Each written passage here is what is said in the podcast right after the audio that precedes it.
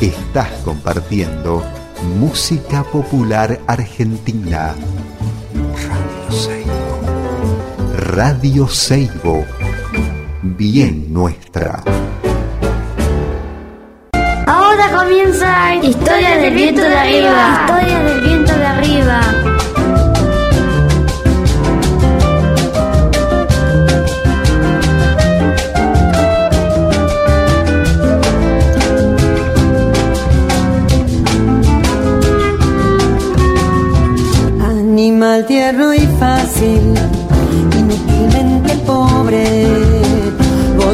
Igual a nadie, inesperadamente torpe. Integrante sabio sin saber de la especie que un día va a dejar a la tierra sucia y empobrecida. Viajero de otros. Hola, buenas tardes, ¿cómo están? ¿Cómo les va? Acá estamos en otro programa más de Historia del Viento de Arriba. ¿Han escuchado a mi hijo ese que decía Historia del Viento de Arriba? Ese es mi hijo Fausto, que Elvira hizo este, este separador, o no sé cómo se dice, introducción, que me parece espectacular, así que gracias, muy lindo. Eh, ¿Qué les iba a decir? Estamos en Radio Seibo, que es 90.3 FM, acá en San Carlos, Salta, en los Valles Calchaquíes. Eh, bueno, hay gente escuchando también por internet en radioseibo.com.ar.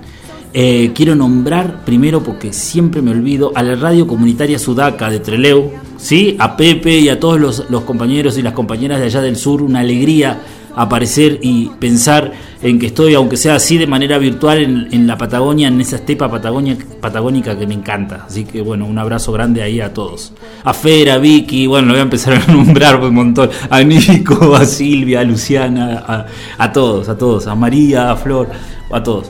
Bueno, em, estoy acá con Elvira. ¿Cómo estás, Elvira?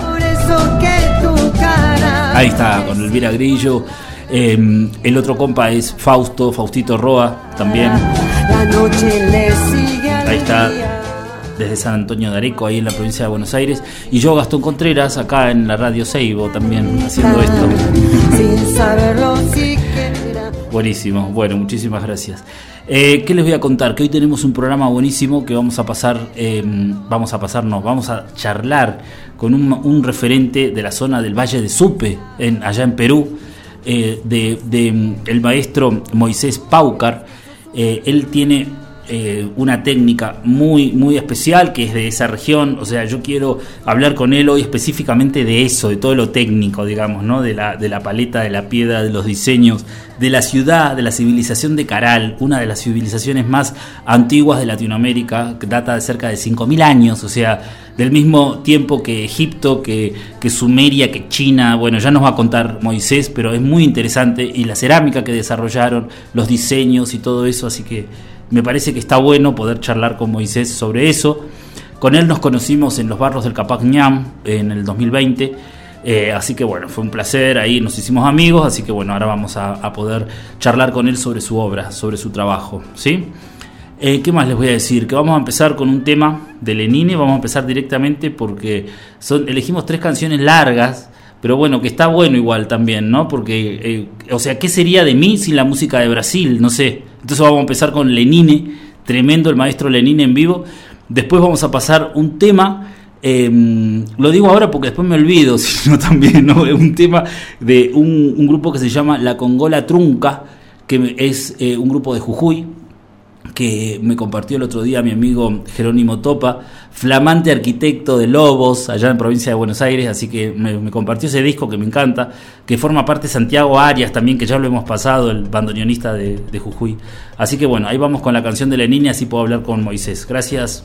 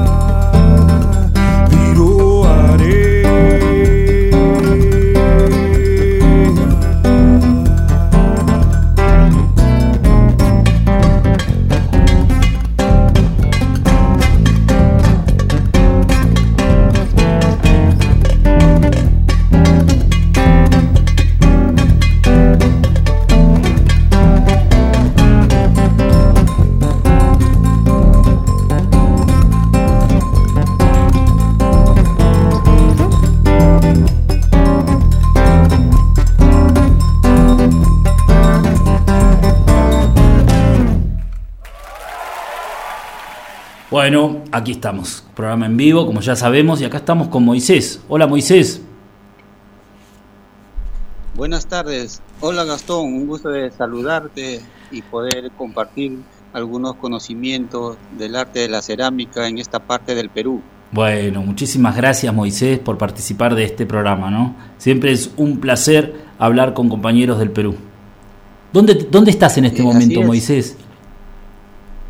Eh, bueno, primero también saludar a, a todas las personas que escuchan Bien. tu radio a través de este medio, hacerle llegar un saludo a muchos artistas y ceramistas de Argentina. ¿no? Este, yo me encuentro en, en el distrito de Supe, provincia de Barranca, que está a tres horas al norte de Lima Bien, y donde se encuentra la ciudad sagrada de Caral.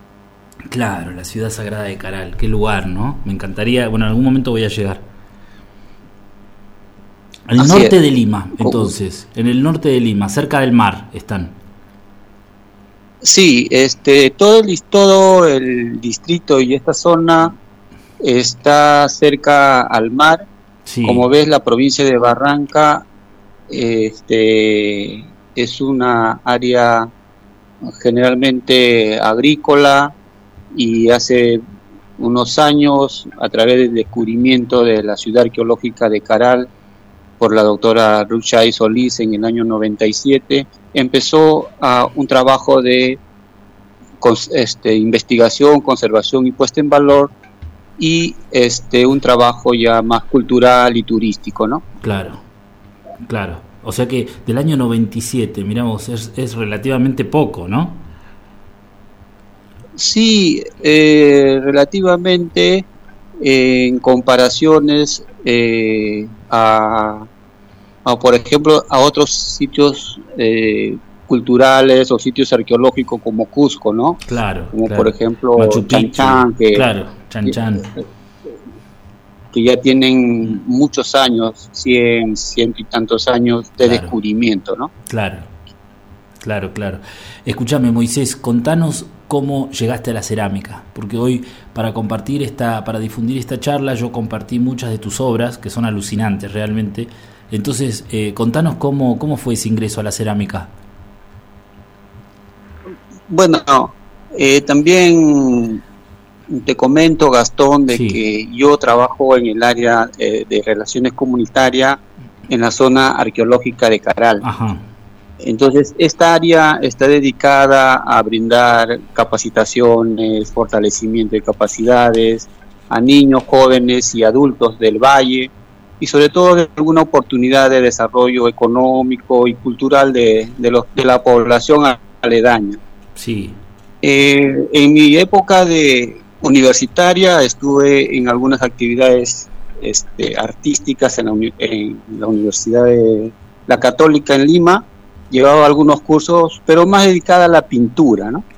sí. Entonces cuando empiezo a trabajar el año 2010, más o menos en el proyecto Caral, eh, empiezo a trabajar esta área de capacitaciones con los niños y también, por otro lado, el trabajo con la arcilla, porque muchos de los murales y las paredes del sitio arqueológico de Caral están hechos a base de arcilla de diferentes colores claro, hay estatuillas hechos también de arcilla, pero solamente cocida al sol, ¿no? Aquí quiero dejar también conocimiento de que Caral es precerámico, ¿no? Tiene una antigüedad de 3.000 años claro, eh, antes de Cristo, es precerámico. Entonces, pero sí han utilizado la arcilla para representar algunos eventos o su cosmovisión andina en los murales.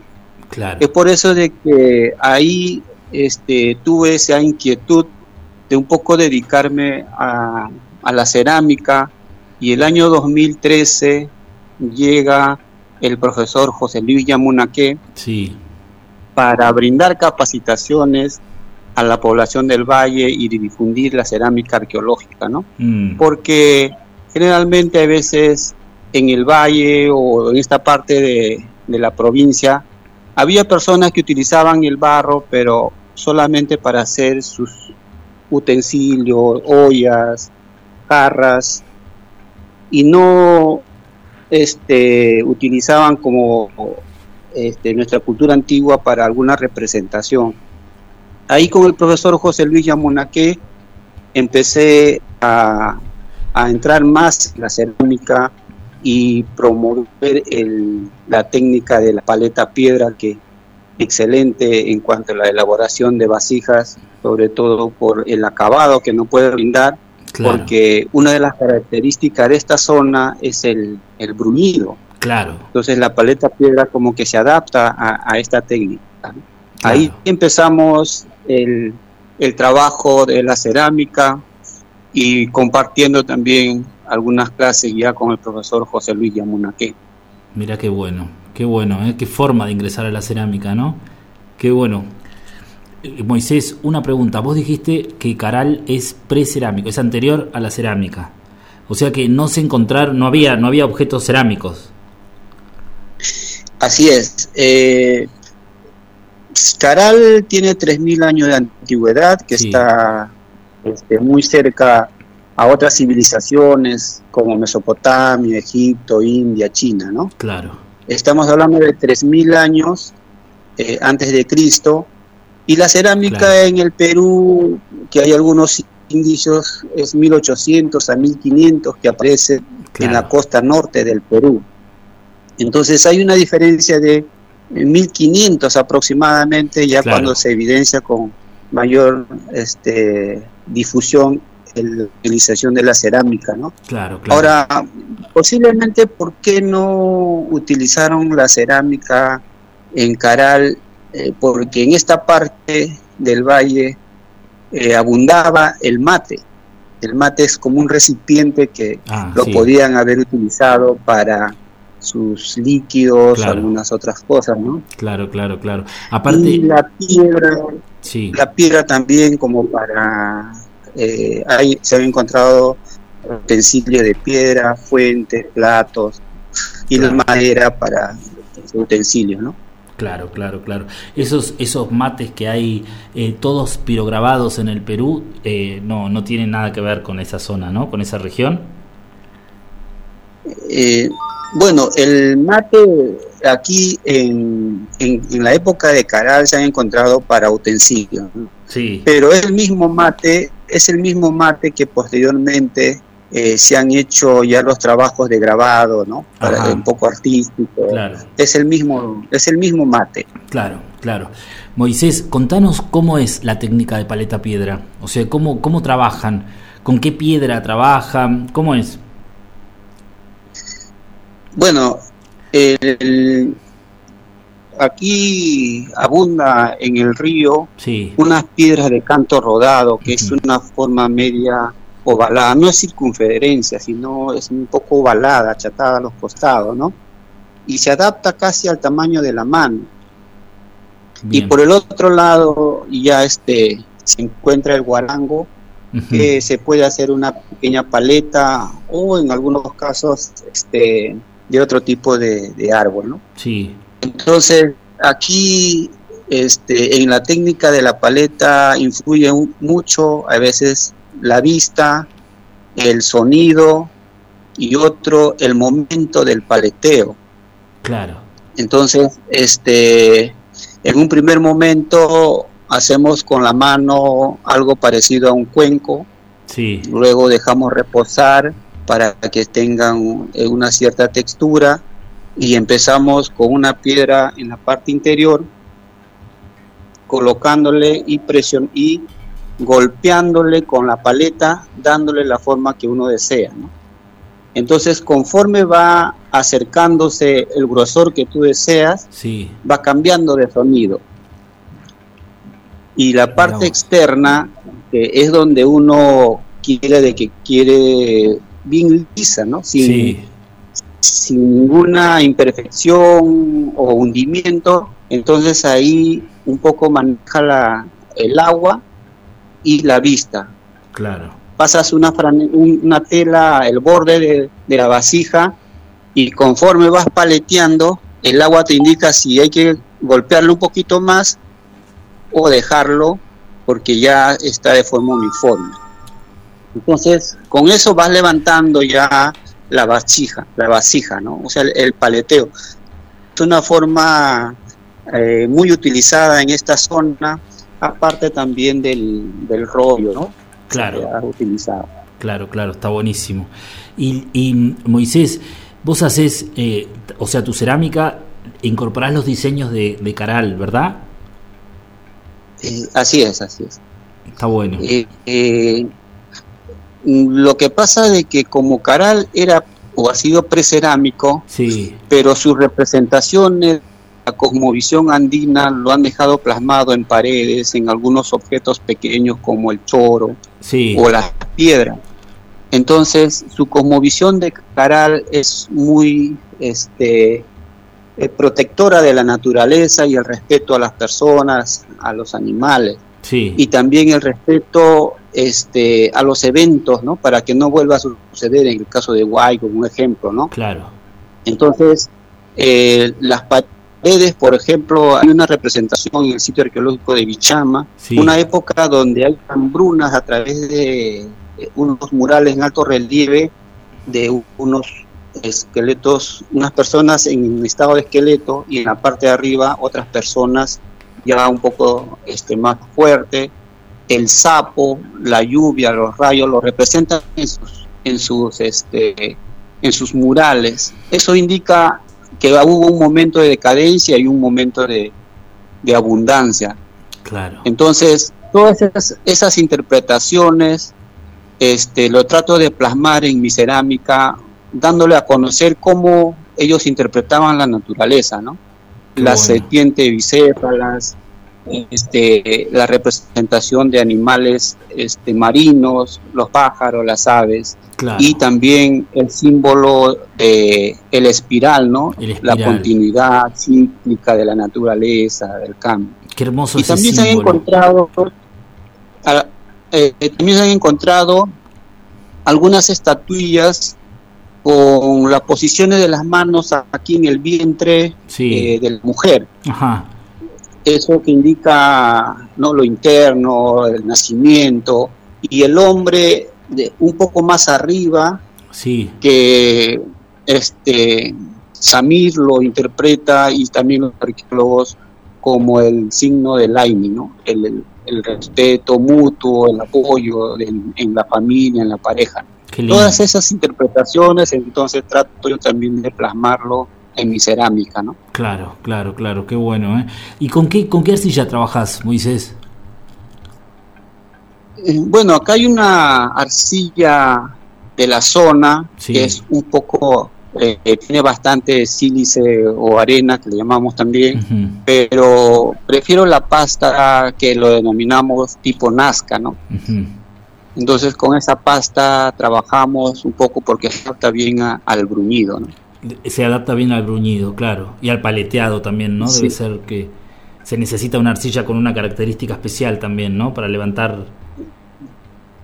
Sí, eh, lo que pasa es que este, yo que la práctica uno va adaptando, ¿no? Porque Claro. como este, hemos compartido algunas experiencias, por ejemplo en Pizza, ¿no? Donde Sí. nos conocimos. Sí, En Chile la arcilla también es un poquito más eh, de arena. Claro. Eh, también empezamos a paletear, pero el acabado final es un poco como, me parece algo rústico en comparación a la pasta fina que termina en esta parte con la cerámica nazca, ¿no? Claro, porque ese, ese brillo es tremendo de las piezas, ¿no? Qué lindo.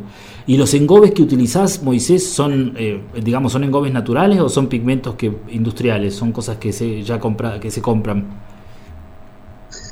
Eh, bueno, los engobes este, lo preparamos con, es de forma manual con las arcillas, vamos decantando, decantando, hacemos un tamizado Sí. y hasta que tenga un, un, este eh, esté bien, bien limpio, sin ninguna arena, a través de la decantación.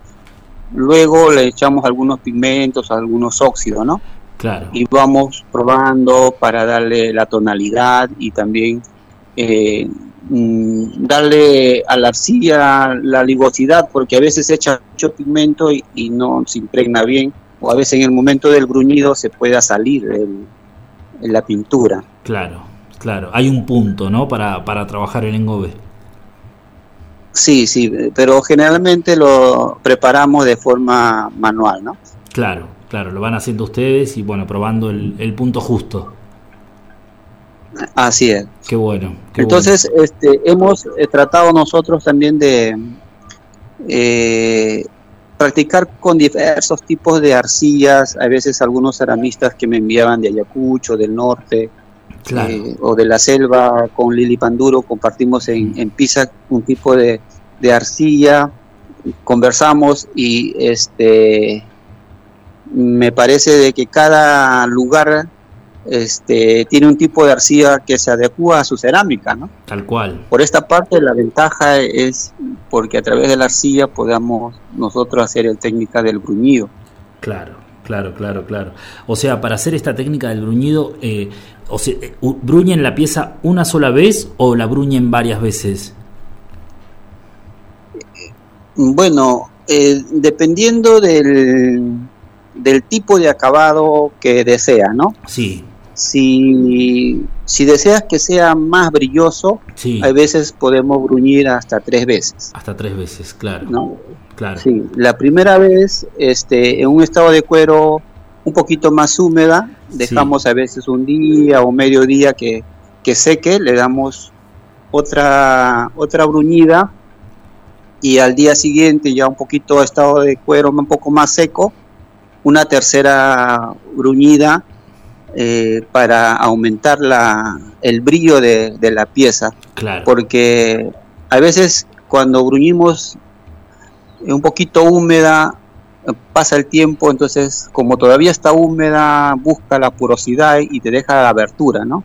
El bruñido lo que hace es tapar todo tipo de, de poros, ¿no? Claro, cierra todo. Pero, pero, pero si tu vasija es de una, la parte de la boca bien, bien grande o este, eh, tiene suficiente luz o abertura, entonces por ahí puede un poquito eh, salir el, eh, como te digo, que el calor o, o el, el- la humedad puede salir por esa parte, ¿no? Claro.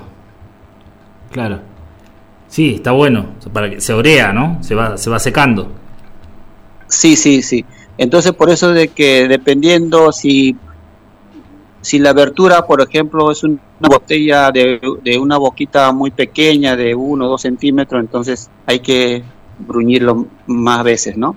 Más Porque veces, la claro. porosidad o, o la humedad va a tratar de salir por, por el espacio más amplio, ¿no? Claro, claro. Dependiendo de la pieza, está y, bueno. y- y el otro que también, este, eh, a veces nos desesperamos en bruñir en diferentes direcciones, eh, a veces Claro. eh, rápido, ida y vuelta, pero el bruñido también tiene una, una técnica, ¿no? Una técnica. ¿Vos cómo lo Eh, haces?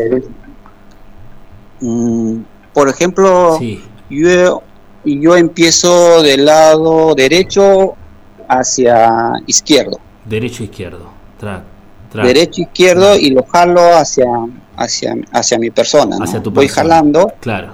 sí voy a- voy jalando y de abajo hacia arriba De abajo hacia arriba, de derecho a izquierdo. Está buenísimo. Siempre re- repitiendo el mismo movimiento, ¿no? Para que no queden rayas, digamos, para que exacto exacto sí después de que lo o haces, sea siempre jalo uno levanto la piedra claro, y nuevamente vuelvo a jalar para que este no me dejen ninguna línea pues no porque a veces si regreso con la misma piedra sobre la vasija a veces va a cambiar un poco el gruñido claro, claro, claro, está bueno. mejor es una sola una sola dirección Moisés, ¿y le pasás, le pasás eh, un plástico del final le- o solamente lo haces con la piedra?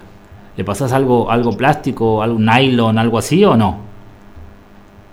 No No, no, claro. no utilizo plástico Sí. Eh, escuché sí empieza que en algunas oportunidades se utilizan pero no no he intentado y no tampoco me parece que no No es necesario, claro. no es necesario Claro. para este tipo de trabajo ¿no? Tal cual, tal cual, está buenísimo. Por eso quería hablar con vos porque es alucinante técnicamente tu trabajo, estéticamente también, pero está bueno como contaste todo y, y- y buenísimo, así con todo, todo bien detallado, me gusta mucho.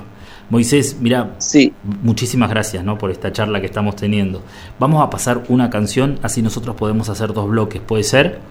Y, y volvemos de sí vuelta. me parece bien ¿Sí? Muchísimas gracias, Moisés. así es gracias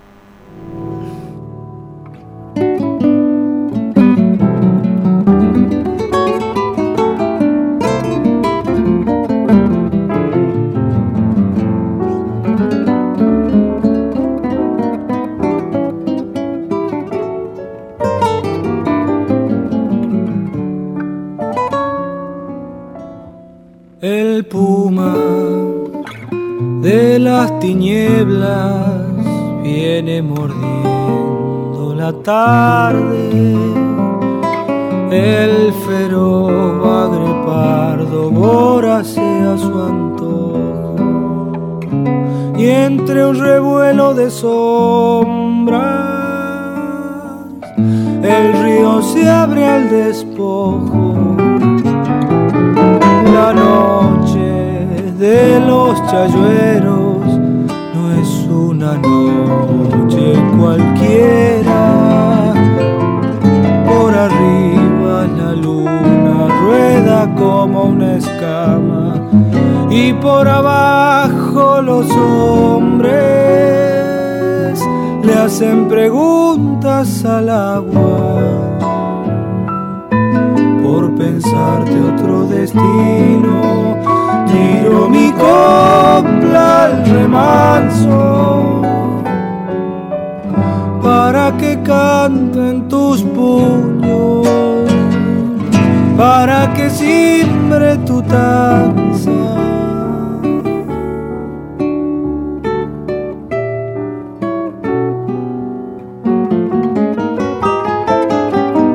Si es que le enganchas chayuero, seremos dos esperanzas.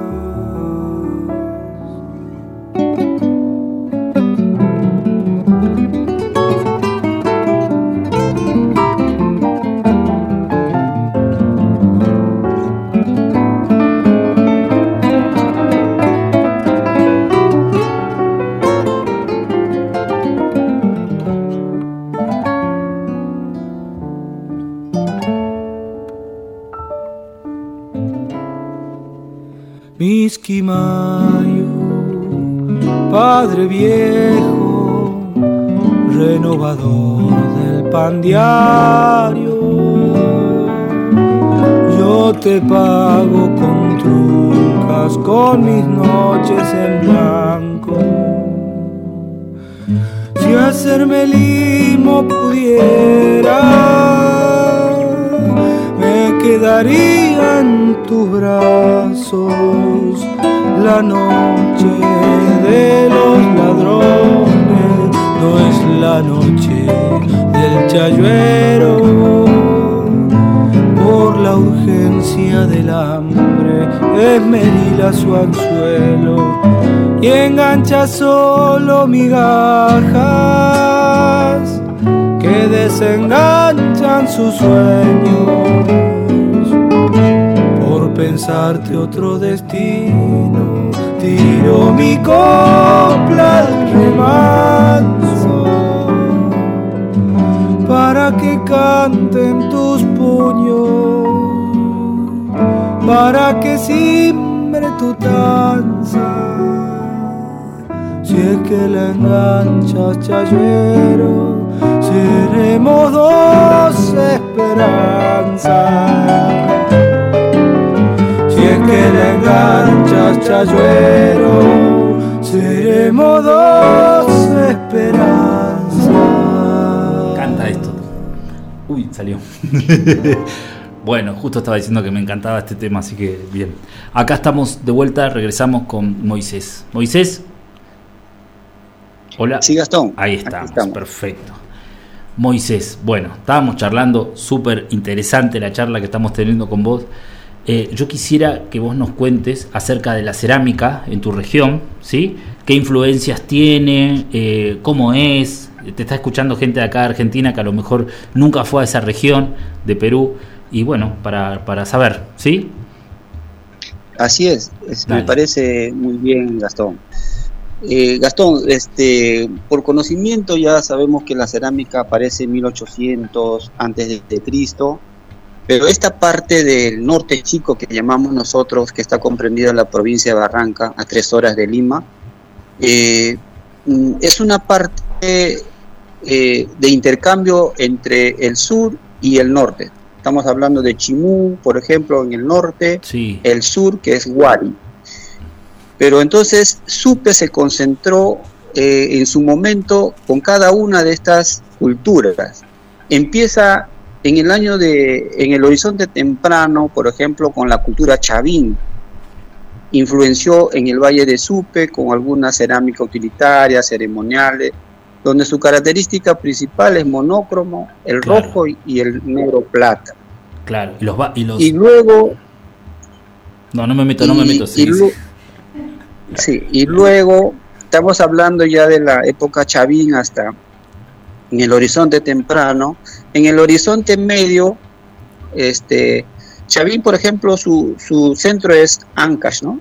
Sí. Eh, Wari está en Ayacucho, más un poco cerca al Cusco. Wari ya empieza también a expandir su cultura en el año de, estamos hablando de mil, más o menos, y, y llega también a, a este sector de, de Barranca, donde su característica principal de Wari es el gruñido y polícroma, representa animales, y, Claro. y formas geométricas muy interesantes. La cerámica Wari es es muy delicada. Claro. Y posteriormente ya estamos hablando mm, antes de, de los incas, hasta la, la cultura inca, Chancay y Barranca están muy cerca. Sí. Entonces Chancay desarrolló un tipo de cerámica un poquito más arenosa, eh, sobre eh, pintado en negro sobre fondo blanco. Claro. Entonces, eh, al mismo tiempo, en esos años también en el norte está la cultura chimú. Sí. Chimú y Chancay se concentran más o menos aquí en Supe. Ah, Hay mira. un cerro llamado Chimupapa Sí. donde Max Ule en 1905 más o menos hace algunas investigaciones y encuentran todo este tipo de cerámica a lo largo de todo el desarrollo histórico, podríamos decir, Claro. de nuestra civilización, ¿no? De- desde Caral hasta la cultura inca. Mira. Qué interesante. Y esas características es la que yo al menos trato de plasmar y conocer y difundir, porque la mayoría de mi cerámica está más relacionado con la cerámica precolombina, Claro. eh, peruana. Eh, hay un montón de técnicas, este, estilos, eh, pero siempre yo regreso a trabajar sobre este tipo de, de cerámica, ¿no? Quiero conocer cómo era la cerámica chancay, a qué temperaturas hornearon, la cultura wari, qué pigmentos, trato de difundir en cada sitio que voy, ¿no?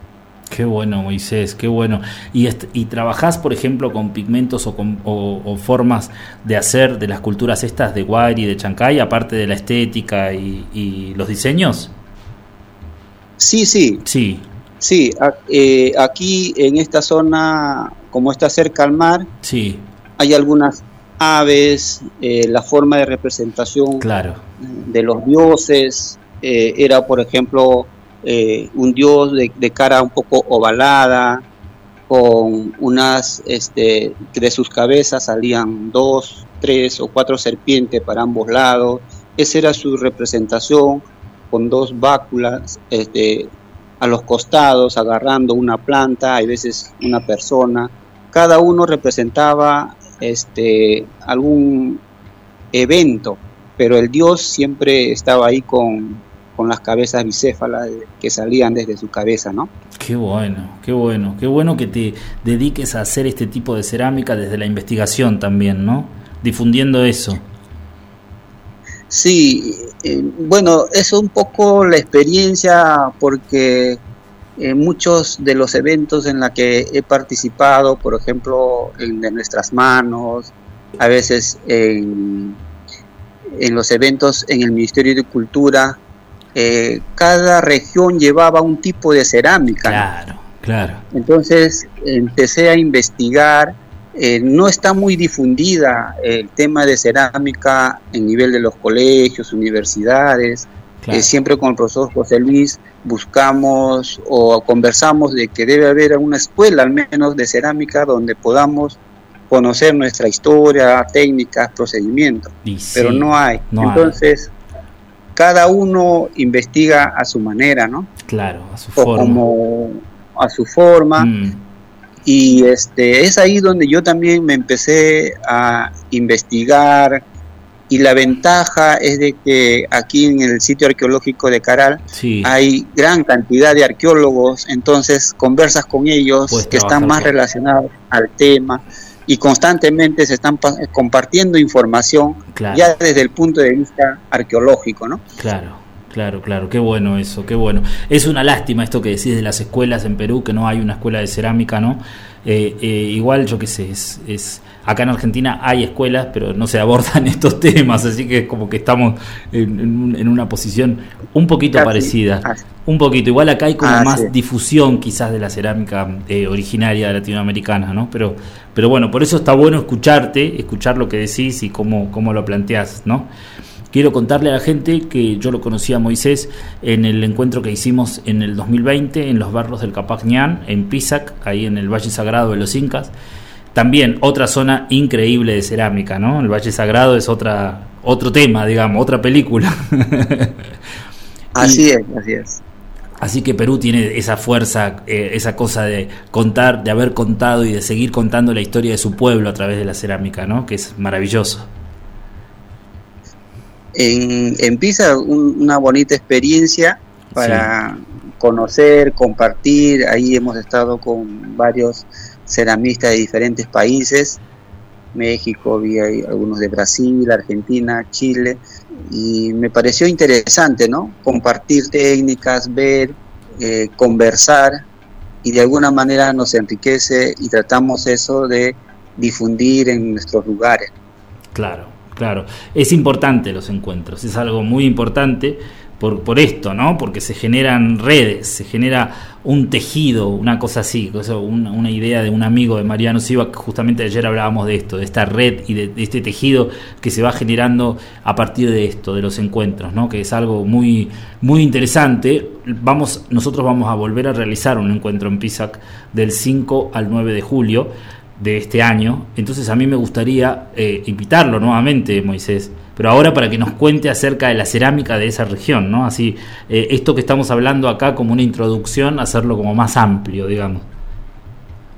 Sí, este, gustosamente voy a organizarme para estar presente y, y seguir difundiendo y compartiendo conocimiento con los ceramistas de diferentes países que puedan participar de ese evento. Buenísimo, buenísimo, buenísimo. Quisiera que me cuente ahora cómo, cómo mm, por ejemplo, ustedes, usted me decía que trabaja en el área de, de- en un área de, de investigación de, eh, o de difusión más que de Relaciones investigación. comunitarias. Ahí está, relaciones comunitarias dentro de la ciudad eh, arqueológica de Caral. Entonces, eh, en ese en ese contexto se realizan talleres de cerámica. Sí, lo que pasa es de que a través del área de relaciones comunitarias Sí, queremos revalorar nuestra historia, nuestra Sí. cultura, utilizando elementos naturales de nuestra zona y cómo eh, los pobladores de Caral hace 5.000 años utilizaban estos elementos naturales como el junco, la arcilla, claro. el algodón. Por ejemplo, aquí en este valle eh, de Caral utilizaban el algodón marrón. Ahí hemos empezado un trabajo de eh, enseñar a las madres el telar de cintura. Ah, Entonces hacen ellos el telar, preparan bolsas, eh, vestidos, eh, ropa para participar en Rurakmaki, de nuestras manos, eventos culturales que organiza el Ministerio de Cultura. claro, Pero eso ha sido una, un año de capacitación y de enseñanza. ¿no? claro. Luego tenemos el otro tema de eh, revalorando eh, la música. Ajá. Como, como tienes conocimiento, que en Caral se han encontrado muchas flautas traversas. Ah, son-. Esas, ese tipo de flautas, Sí. entonces se enseña a los niños a practicar, enseñar melodías, Qué bueno. este, música, y vamos enseñando eh, y difundiendo los eventos culturales, lo que se ha enseñado a los niños. Por Tenemos ejemplo- un profesor de ¿De qué eran? ¿De qué Sí. material son las eran las o son las las flautas que encontraron en Caral? ¿De hueso? Eh, exacto. De De, hueso. huesos, de aves, hay veces de algunos animales, eh, generalmente de huesos, eran lo que se han encontrado en Caral, ¿no? Claro. Las flautas y, y las quenas. Claro. Pero ahora ya lo utilizamos un poco más este, de caña, de, de algún material un, un poco más este, utilizado, ¿no? Claro. Claro, claro, claro. Y eso, o sea, utilizamos eh, el junco, por ejemplo, a que las madres elaboren bolsas, canastas, todo, productos de cestería, lo que ahora utilizan mucho, ¿no? Las Claro. canastas para comprar el mercado, Claro. las tiendas, y eso trabajamos con las madres. Y el otro área es el área de la cerámica, ¿no? Ya lo que estamos hablando. O sea, son varias áreas, pero todo relacionado a recuperar las tradiciones y los productos naturales de la zona. Muy bueno. ¿Y hay una buena aceptación? Digamos, la gente participa así de los talleres. En, en los niños sí, casi obligatorio y, y a veces nos queda un poco corto, quedamos por la cantidad de, niños porque trabajamos con los colegios. En las madres también, a veces los adultos un poco por el trabajo, es, eh, están, hay que estar este, incentivándole, participándole, pero eh, sí mm, podemos cubrir al menos las expectativas de la población, ¿no? Claro, claro, claro.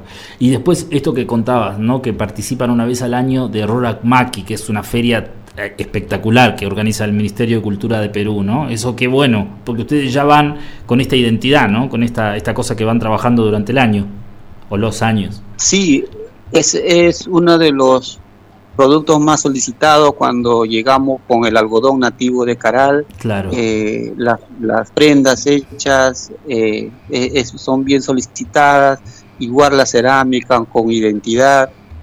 Entonces, este, y otro que quieren conocer también eh, parte de nuestra cultura, ¿no? Que ha sido Caral, ¿no? Porque con Caral cambia mucho nuestra historia en el Perú, yo creo que en Latinoamérica. En Latinoamérica, claro, no, no había una, una referencia tan antigua de, de- de civilización, ¿no? En Latinoamérica.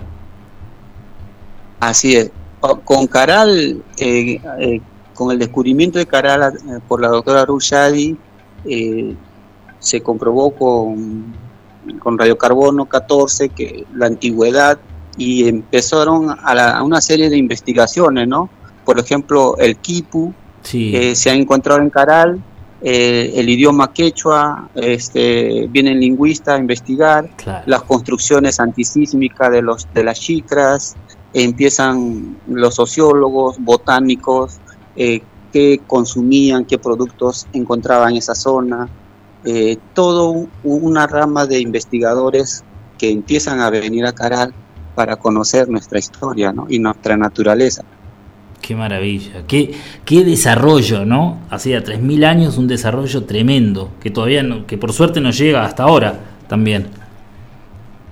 Mm, sí, pues, este, Caral, mm, conocemos eh, todavía hay una gran cantidad de elementos por descubrir y poner eh, este, en conocimiento, porque no sé si tienes este, o están al tanto de que eh, para realizar una pirámide, mm, ellos ya realizaban su maqueta, ya. se han encontrado unas maquetas, unas maquetas de un metro y medio, Ah, dos metros, buenísimo.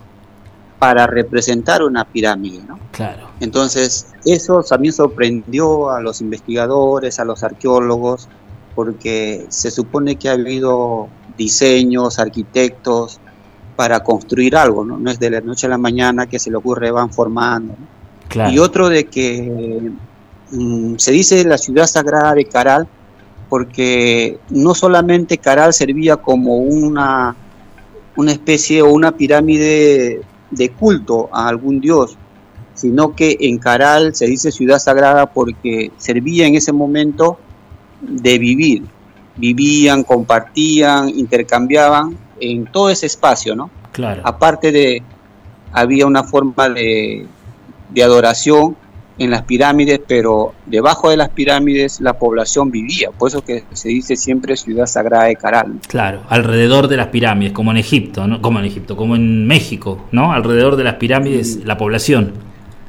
Vivía, exacto. Qué acá bueno, vivía. qué bueno. A mí lo que me llamó la atención eh, cuando vi las fotos, ¿no? De la ciudad de Caral es este círculo que aparece, ¿no? Este, este, eso es ceremonial, o sea, eso es como de ritual, ¿no?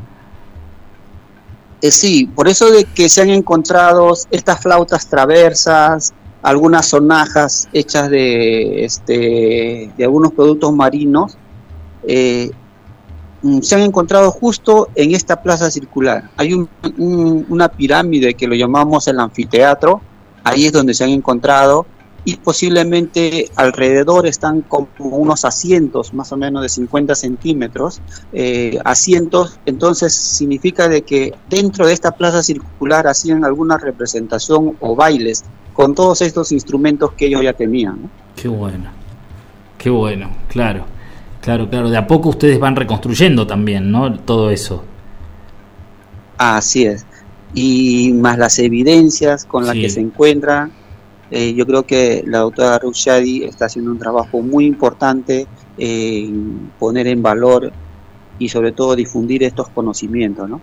Claro, claro, claro, claro. Y por ejemplo, no todos, o sea, me imagino que es una es un un, un lugar arqueológico en el cual se sigue descubriendo, se sigue se sigue eh, eh, sacando murales, o sea, sacando la luz, ¿no? ¿Es así? ¿Siguen siguen trabajando? En... Sí, lo que pasa de que en un primer momento, estamos hablando de los primeros años en el 97, sí. se encontró Caral. Se encontró Caral, sí.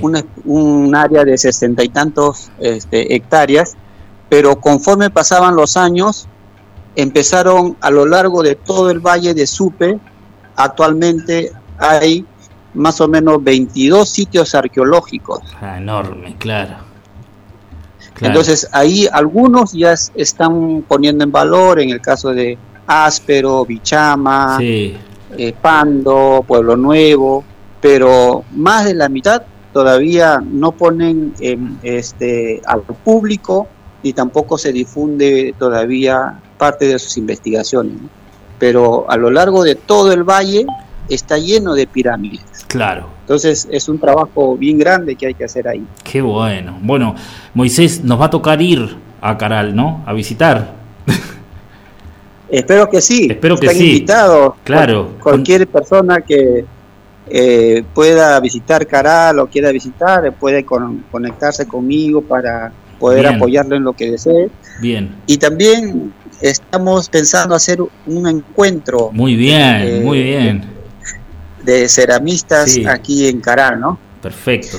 Porque, porque cuando yo participé en PISAC, sí. daban eh, mucho de conocer la cerámica final, inca, eh, las técnicas actuales, ¿no? Sí. Eh, entonces, ¿por qué no retroceder y también hacer un encuentro en Caral como el inicio de nuestra civilización y parte de la cerámica en Latinoamérica. Por eso que estamos tratando de hacer un encuentro que, se, este, que lo podemos llamar Tinto y Runa, que es un encuentro de personas. Perfecto. Y esperemos que para el mes de octubre este, podamos contar con la mayor cantidad de ceramistas y compartir eh, toda nuestra cultura y nuestra arte. ¿no?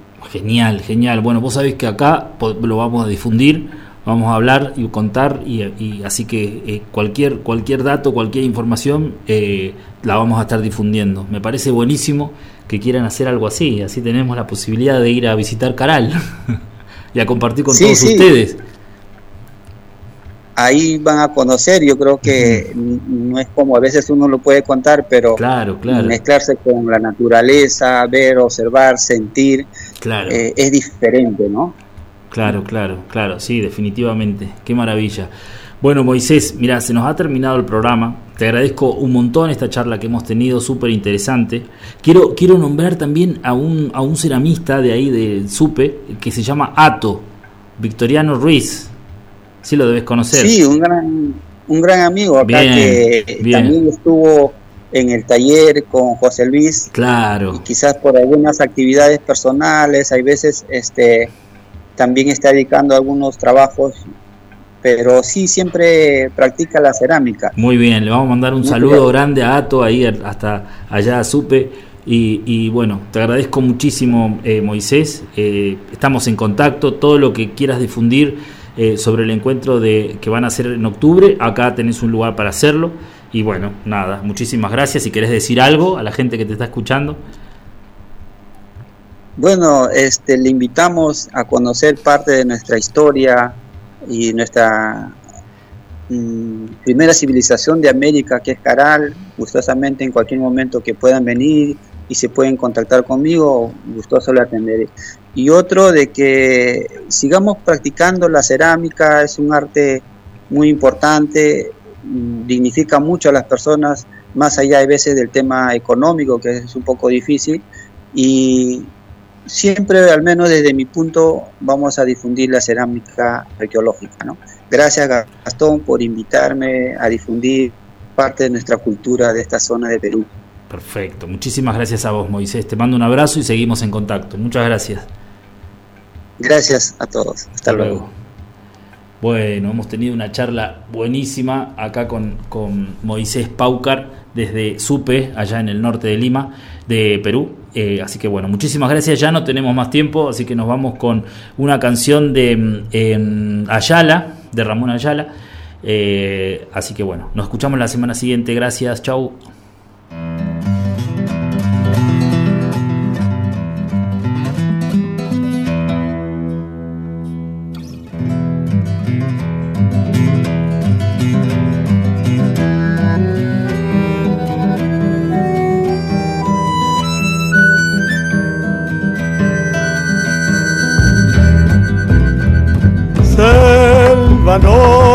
Luna, pena en el yerbal. El silencio vibra en la soledad. Y el latir del monte quiebra la quietud. Con el canto triste del pobre mensú.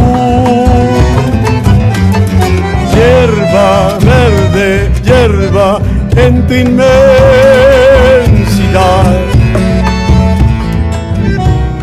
Quisiera perderme para descansar. Y en tus hojas frescas encontrar la miel que mitiga el surco del látigo.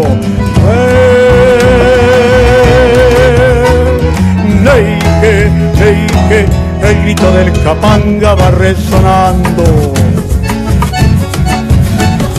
Neike, neike, fantasma de la noche que no acabó. Noche mala que camina hacia el alba de la esperanza. Día bueno que forjarán los hombres de corazón.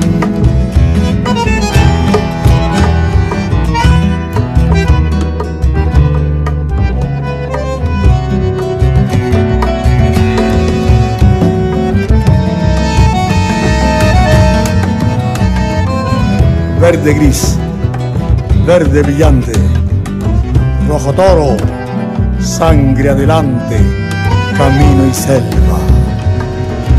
En la picada profunda, pasos, calor, humedad, lleno de harapos el hombre y en los helechos el monte, pleno de savia y bondad. Las hachas están calladas, crece el silencio con él. Ya el obraje quedó lejos y el corazón va despierto rumbo al amanecer. Verde gris, verde brillante, rojo toro, sangre adelante, camino y selva, camino y selva. Río viejo, río que va mal ir contigo en busca de hermandad. Ay, para mi tierra, cada día más. Hoja con la sangre del pobre mensú. Neike, neike, el grito del capanga va resonando. Neike, neike, fantasma de la noche que no acabó. Noche mala que camina hacia el alba de la esperanza. Día bueno que forjarán los hombres de corazón